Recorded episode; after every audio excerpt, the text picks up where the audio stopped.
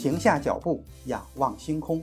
欢迎来到天文随心听，本节目由喜马拉雅独家播出。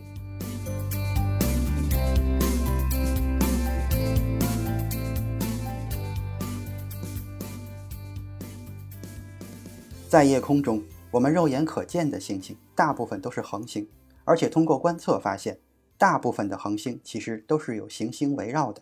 目前已经发现的地外行星就已经多达几千颗，其中不乏与地球环境相同的宜居星球。在太阳系中，地球和月球是人类最早认识的天体系统之一。地球围绕着太阳运行，而月亮围绕着地球运行。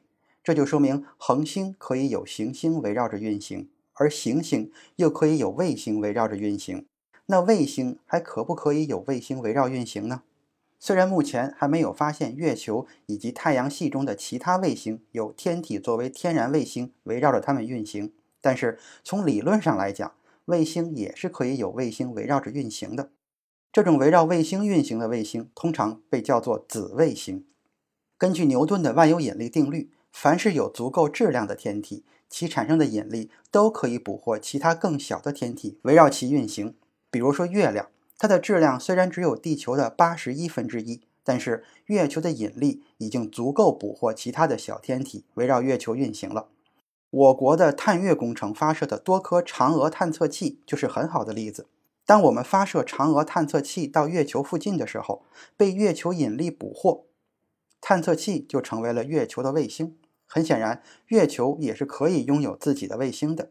太阳系中其他的卫星其实也可以。但是在现实中，为什么月球又没有自己的天然卫星呢？这其实是由于地球的引力在作怪。因为地球引力的范围非常大，它的谢尔球半径达到了一百五十万千米，也就是说，凡是在位于地球一百五十万千米距离内的天体，都有可能成为地球的卫星。所谓的谢尔球，粗略来说是围绕在天体周围的空间区域。在这个区域里，被天体吸引的其他天体都受到它的控制，而不是被它绕行的较大天体所控制。就是说，在地球的希尔球半径里的天体可以成为地球的卫星，而不受太阳的影响。所以说，行星如果要保住自己的卫星，那么卫星的轨道就必须在行星的希尔球内。同样的，月球也会有它的希尔球，任何位于月球的希尔球内的天体将会成为月球的卫星。而不是地球的卫星。月球距离地球平均的距离是三十八万千米，当然这个距离也是在地球的希尔球半径范围之内。那么，当一个小天体来到月球附近的时候，被月球的引力捕获，而围绕月球运行的时候，这个小天体同样也会受到地球的引力。这样一来，这个小天体就等于受到了月球和地球两大天体引力的共同影响。那么，这个小天体就无法拥有一个固定的轨道。也就难以稳定的运行了。因此，当一颗小型天体来到月球这样的卫星附近的时候，它被月球引力捕获的同时，也面临着运行轨道无法稳定的现实情况。等待它的命运，一种是被月球和地球引力吸引，从而降落在两个星球上面；另一种是在两个天体引力的共同作用下，加速甩向地月系之外。那么，这些情况也表明，卫星虽然可以有自己的卫星。但是卫星的卫星由于很难稳定的长期运行下去，所以它只能短时间内存在于卫星周围。